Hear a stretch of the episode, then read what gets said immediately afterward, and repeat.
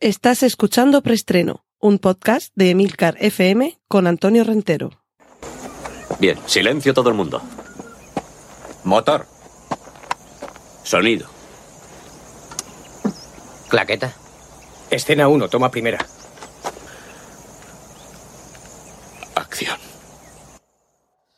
Saludos y bienvenidos de nuevo a Preestreno, el podcast de Emilcar FM en el que os cuento las últimas novedades en cine y series de televisión. Recordad que en las notas del podcast tenéis los enlaces a los contenidos audiovisuales que mencioné desde este momento. Ya sabéis, fotografías, carteles y sobre todo trailers, que es lo que le da calidad a la película. Cortinilla de estrella y...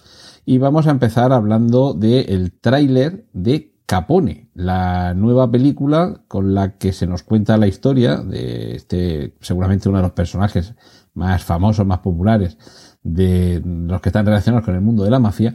Y en esta ocasión, en este tráiler, quien aparece encarnando al personaje que en el cine ha sido interpretado, en fin, múltiples ocasiones, pero seguramente nos viene más a la, a la memoria el Robert De Niro de Los Intocables. Y en esta ocasión es de nuevo un gran actor que también tiene bastante versatilidad a la hora de meterse en algunos papeles, si bien no con unas transformaciones físicas tan espectaculares como las de Robert De Niro, las de Christian Bale. Estamos hablando de Tom Hardy, que es el nuevo Capone, como digo en ese tráiler que ya podemos ver. También podemos ver el tráiler de 7500, 7500, escrito así con, con números, una película protagonizada por Joseph Gordon-Levitt, un actor que a mí sinceramente me encanta desde jovencito, desde que salía en aquel Third Rock from the Sun, cosas, no sé si se llama Cosas de Marcianos aquí en, aquí en España. Y en este caso es un thriller que podrán ver o podremos ver los usuarios de la plataforma de Amazon, un largometraje en el que veremos a los pasajeros del vuelo 7500 cómo eh, sobreviven o cómo sobrellevan, mejor dicho, un Airbus. Eh, perdón, un, secuestro en un Airbus que, por cierto, el equipo de producción de la película compró uno real para, para llevar el rodaje a cabo dentro y eh, para simular las, las turbulencias y los incidentes durante el vuelo, lo montaron sobre una plataforma para poder moverlo. Es decir, que me parece que vamos a, tener un, uno de esos thrillers claustrofóbicos, en este caso con un vuelo entre Berlín y París, que es un vuelo bastante corto realmente en cuanto a duración y a distancia, pero en el que habrá ese incidente con unos terroristas que secuestrarán el vuelo. Cortinilla de estrella y... Y vamos con la sección de remakes y secuelas. Ya se ha filtrado el nuevo monstruo de Godzilla contra King Kong, y en este caso va a ser el más grande jamás visto. El tamaño de esta criatura hará que eh, King Kong parezca un bonobo y que Godzilla parezca una lagartijilla. Así que atentos al aspecto que tiene esta, bueno, que tendrá cuando llegue al cine esta criatura. Se retrasa eh, Call Me By Your Name, segunda parte, debido, como otras muchas producciones cinematográficas y televisivas, al parón de la vida que está suponiendo el coronavirus. Y otras producciones que de momento están paradas, y no sé si esto servirá para que alguien reflexione sobre su necesidad u oportunidad, son los remakes de La Noche del Cazador y de Los Otros. ¿Qué necesidad había en estos dos casos? La Noche del Cazador es la única película que dirigió Sir Charles Lawton, un actor británico excelente, y que eh, dejó esa obra maestra como legado eh, situándose tras las cámaras. En el caso de los otros, una película que realmente tiene ya un par de décadas a cuestas, eh, no sé si es ya el momento adecuado para hacer un remake de esta película, pero lo cierto es que las noticias en torno al mismo, en torno a ese remake, nos hablan de una ambientación contemporánea. Recordemos que Alejandro Amenábar ubicó temporalmente eh, su película en el entorno del primer tercio del, siglo XX. Ahora lo que se trataría es de contar esa misma historia, pero con una ambientación, situación, personajes, entorno más eh, actual, más contemporáneo. Los guionistas de Fast and Furious tienen trabajo y es que mientras esa saga continúa por su lado, se ha iniciado una saga spin-off que es la de Hobbs y Shaw, dos personajes que proceden de los títulos finales de las últimas entregas de Fast and Furious, interpretados por Dwayne Johnson, eh, alias The Rocky por Jason Statham. Pues bien, ellos continúan y eh, continúan a bordo también los guionistas de estas últimas entregas de Fast and Furious. También está en preparación la segunda película de Downton Abbey, la serie británica exitosísima que ya tuvo también una exitosa primera película en la que la, la mansión y sus habitantes recibían a la familia real y ahora habrá que ver cuál es el siguiente reto que llega a esa mansión. Y ya podemos ver alguna fotografía más de West Side Story dirigida por Steven Spielberg. Ojo que Steven Spielberg dirigiendo un remake de una película musical y además tan importante como West Side Story, creo que merece mucho la pena. Le daremos un voto de confianza al amigo Steven. Cortinilla de estrella y... Y vamos con las series. En este caso, eh, retomamos la saga de creaciones de la órbita AHS, la órbita de American Horror Story y de American Crime Story. Hollywood así, tal cual, como suena, es el título de la nueva serie de Ryan Murphy, que en este caso eh, lo que quiere hacer es no tanto una serie de antología, aunque quién sabe si esto continuará, pero sí llevarnos a la edad de oro del cine en la ciudad de Oropel, también llamada Tinseltown. De ahí el título de nuestro episodio de hoy, Hollywood, siempre Hollywood. Ya podemos ver las primeras imágenes de esta producción del siempre interesante Ryan Murphy. También podemos ver la primera promoción de la serie Snowpiercer. Ya sabéis que esta, esto de Snowpiercer es un tren que va circulando sin detenerse en un mundo post-apocalíptico y que es una película, a ver si lo digo bien porque lo estoy diciendo de memoria, de Bon Joon-ho, o algo así, perdonadme, que es el director de la película que ha sido la sensación, de hecho, primera vez en la historia, que una película gana el Oscar a mejor película y a mejor película de habla no inglesa. Estamos hablando de, ese, de esa revolución que para muchos ha supuesto, eh, fijaos, algo parecido a lo que estamos viendo ahora, que es el, el, confinamiento. La película eh, Parásito nos llevaba a ese estado de encierro más limitado en algunas cosas, más, algo más de libertad en otras, pero de nuevo es ver cómo los personajes se desarrollan los conflictos entre ellos y, las relaciones entre ellos en un espacio muy cerrado. Pues bien, Snowpiercer se convierte en serie y ya tenemos la primera promoción. También otros viejos conocidos de las series de éxito, los productores de The Office, que están preparando una nueva sitcom ambientada en el entorno laboral. Ay, Cámara Café, cuánto te añoramos, qué genial que eras. Eh, bueno, Snowpiercer, cuando eh, me refiero a que tenemos imágenes y promoción, eh, es decir, de estos trailers en los que no desvelan nada y otros en los que ya se muestra un poquito más. Y se me ha olvidado decir la fecha de estreno, porque esta, esta serie no vamos a tener que esperar demasiado para verla. Por cierto, Jennifer Connelly es uno de los personajes que, es una de las actrices que veremos ahí. Y lo vamos a ver tan pronto como el próximo 17 de mayo en el canal TNT, por lo menos en Estados Unidos, y en el resto del mundo ya veremos por dónde aparece. Esto, fíjate, esto sí que me interesa mucho. Serie de HBO, lo que siempre es sinónimo de calidad, o prácticamente siempre. HBO está preparando una serie sobre el Hotel Overlook y produce JJ Abrams. El Hotel Overlook, por si no os acordáis, criaturas, es el hotel donde se ambientaba la acción de la novela de la película y de la miniserie, porque también hay una miniserie, El Resplandor. Ese hotel, seguramente junto con el Motel Bates, uno de los más icónicos del séptimo arte, y en este caso, y fijaos, también algo parecido a lo que sucedió con el Motel Bates y Psicosis, tendremos la historia en forma de serie de qué es lo que sucedió antes.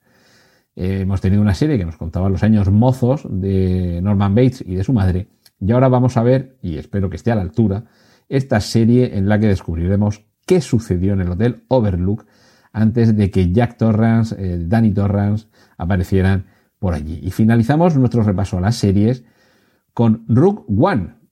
Sí, sí, se titula de momento igual que la película, pero va a ser una serie. Evidentemente la veremos en la plataforma Disney Plus y en este caso con Stellan Skarsgård ahí dentro, lo cual es sinónimo de calidad cortinilla de estrella y... Nos vamos a la sección de cómics. Los guionistas de Rick y Morty van a ser los encargados de escribir el guion de Ant-Man 3.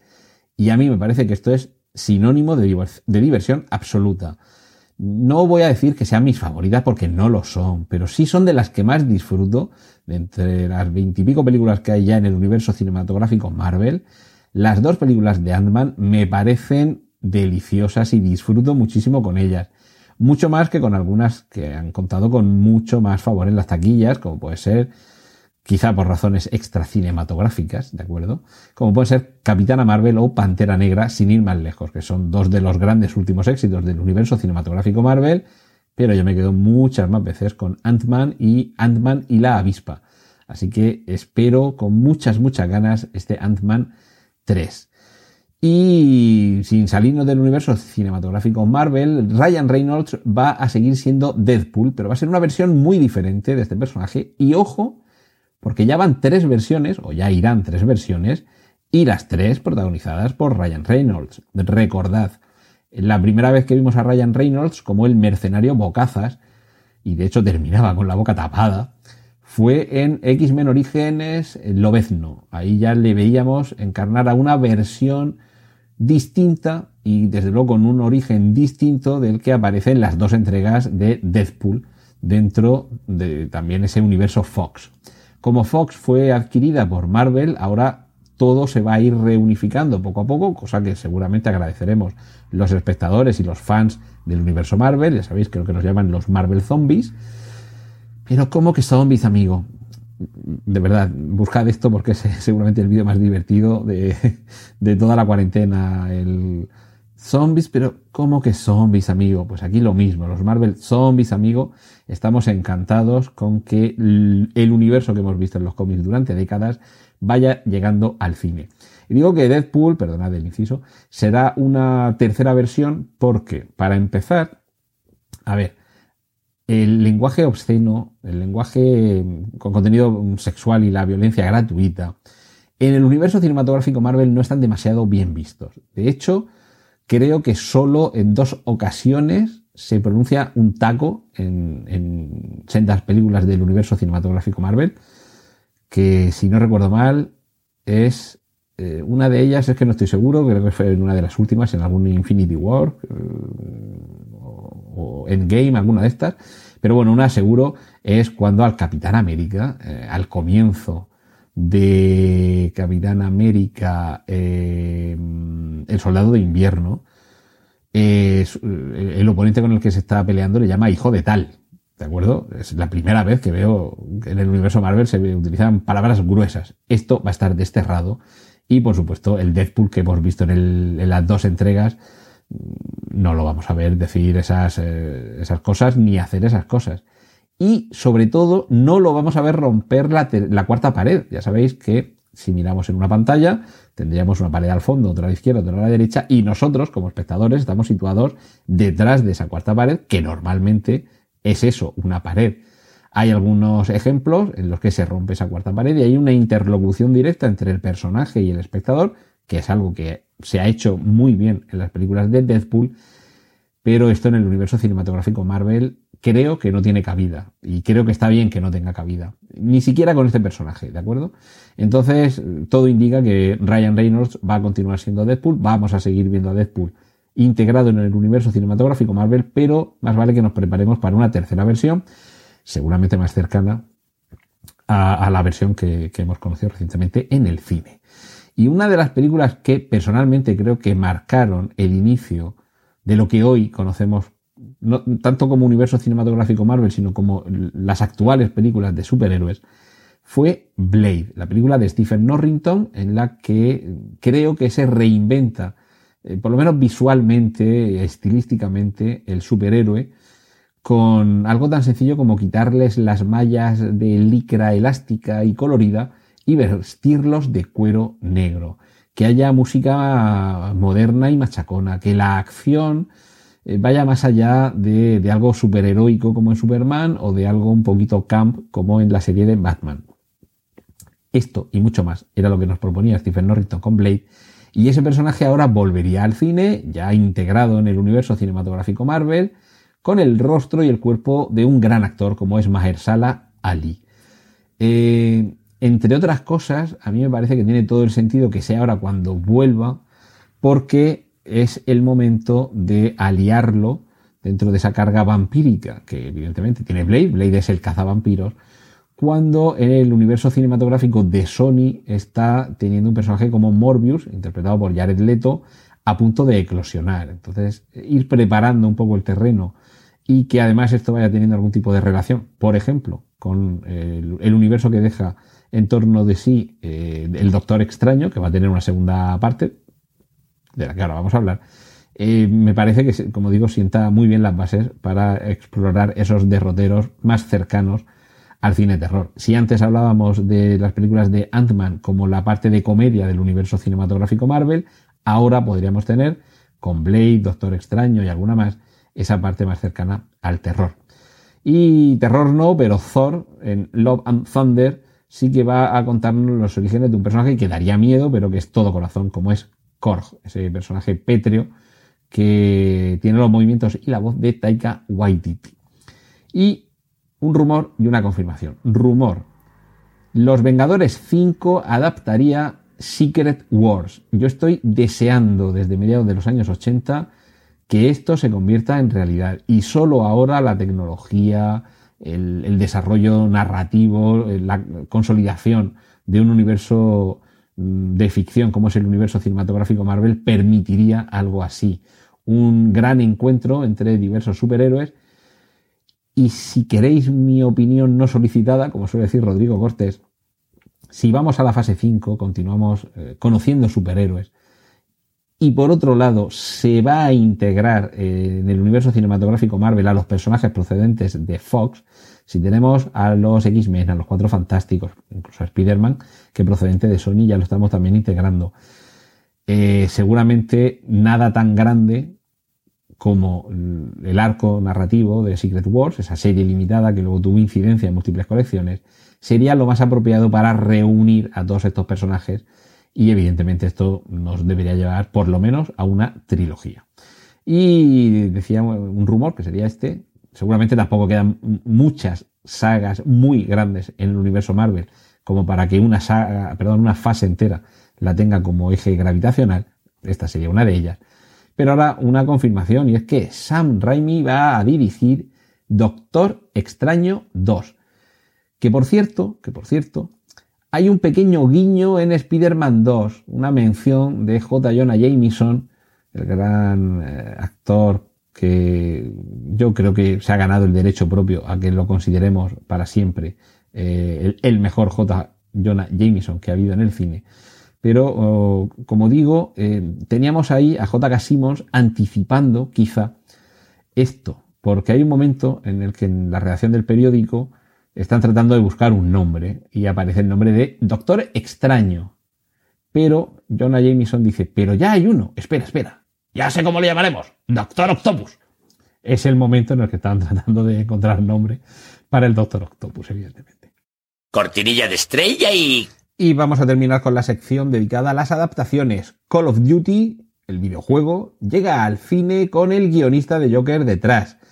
Eh, os recomiendo que vayáis eh, cogiendo los Kleenex para llorar, porque Kevin Smith nos ha explicado por qué Disney canceló su serie sobre los Guardianes del Reino, una serie de novelas de cierto éxito y que este director, guionista, guionista también de cómics, en su momento intentó levantar como serie, pero Disney dijo que verdes las han segado.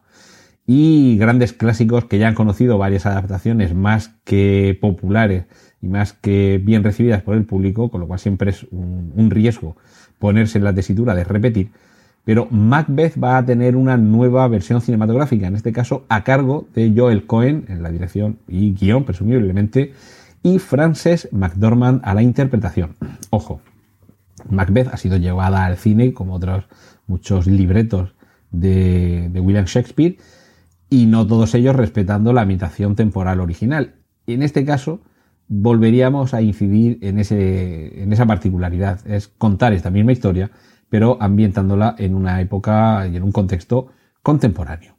Vuelve al espacio Ryan Gosling, después de El primer hombre, ahora eh, el autor de la novela The Martian, El Marciano, estrenada aquí en España como Marte, tiene un nuevo título, creo que es ya su tercera novela, la segunda tenía que ver algo con la Luna, sigue, sigue en el espacio, Pero, mm, en fin, Andy Weir, el autor de, de Martian, esa novela no me la debo haber leído por lo menos tres o cuatro veces y la película la he visto otras tantas veces.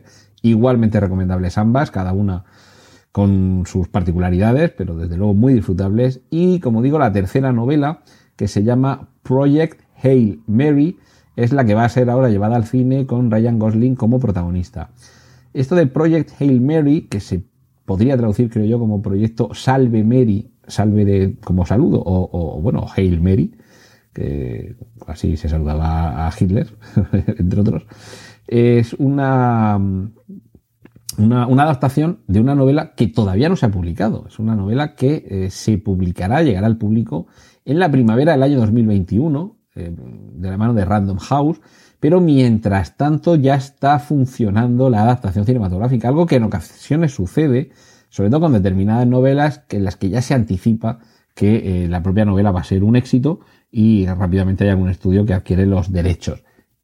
E, en parte, películas como The Martian se basan en esto, en que un éxito a punto de eclosionar ya haya alguien que lo sepa en Hollywood para aprovechar la sinergia del lanzamiento y del éxito de ambos, de ambos productos. Y bueno, básicamente de la historia de este Project Hail Mary se sabe que eh, hay alguien que es eh, un astronauta, que es el, personaje que interpreta Ryan Gosling, que tiene la misión de intentar salvar el planeta. Como veis, es un argumento que casa con docenas de películas, pero yo creo que le tenemos que dar, hoy estamos con los votos de confianza, y Andy Weir, el autor de la novela, creo que se lo merece. Y vamos finalizando ahí ya tráiler de la película que adapta las aventuras de Artemis Fowl, y cierro con lo que para mí es lo más eh, esperado de los últimos años. La adaptación que está haciendo Denis Villeneuve de la novela Dune de Frank Herbert. Ya tenemos ese primer vistazo a algunos de los eh, actores que llevan a la carne mortal de nuevo a los personajes de Frank Herbert, como son el protagonista Timothée Chalamet, y desde luego eh, yo creo que es uno, como digo, de los proyectos más esperados de los últimos tiempos en cuanto a adaptación de una obra que es uno de los clásicos de la ciencia ficción, que ya tuvo su versión en los años 80 de la mano de David Lynch, que hubo en los años 70 eh, un intento por parte de Alejandro Jodorowsky, el inclasificable genio chileno, de levantar ese proyecto de forma megalomaníaca casi, pero ahora creo que si hay alguien que puede estar a la altura precisamente es Denis Villeneuve, sobre todo en el apartado visual, porque casi que lo mejor de Blade Runner 2049 es todo lo que entraba por nuestros ojos, más que la trama que nos atrapaba o no nos atrapaba. O bueno, la música, la música estaba también muy bien, pero es de esas películas que se disfrutan incluso aunque no te enteres de qué va o incluso aunque no te guste, ni te divierta, ni te interese eh, la trama. Creo que no va a ser el caso de Dune, sobre todo porque mmm, a ver, Blade Runner 2049 era un proyecto largamente acariciado por muchos y finalmente los productores confiaron en Denis Villeneuve. Cualquiera dice que no. Pero sí que es cierto que yo tengo la sensación de que se embarcó en un proceso, en un proyecto que estaba ya en marcha, se subió, pues eso, a una locomotora que ya estaba en marcha y tuvo que caer en un vagón que se dirigía a una velocidad que a lo mejor no era la suya, a un destino que a lo mejor no era el suyo. Con todo y con eso, dotó a la película de una personalidad innegable y de una factura visual de las más impactantes y espectaculares de las últimas décadas. Sí parece que Dune es un proyecto más personal, desde luego que cuenta con más interés por parte del director, así que es de esperar que se haya tomado todavía más molestias y todavía más dedicación. Eso será lo bueno, que veremos una película a la que Denis Villeneuve le tenga muchas ganas, y yo creo que somos muchos los que le tenemos muchas ganas a un Dune de Denis Villeneuve. Cortinilla de estrella y... Y esto ha sido todo por esta semana aquí en preestreno. Os agradezco que hayáis vuelto después de estas dos semanas de inmerecidas vacaciones.